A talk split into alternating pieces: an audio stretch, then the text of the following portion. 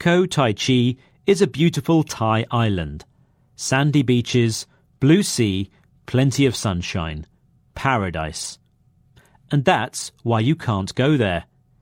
It's part of the Similan National Park, which attracts too many holidaymakers and divers, and this has been causing problems.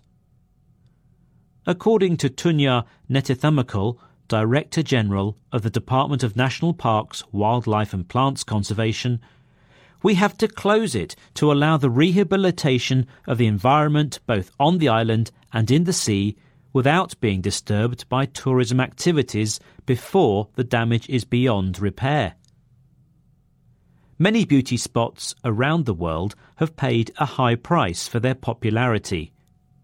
The Phi Islands, also in Thailand, came under pressure after the movie The Beach, starring Leonardo DiCaprio, was filmed there.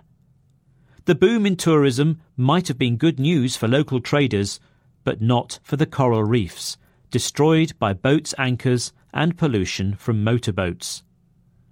Far away in Ecuador, the Galapagos Archipelago, a World Heritage Site, is famous for a unique ecosystem that inspired Charles Darwin to write his Theory of Evolution.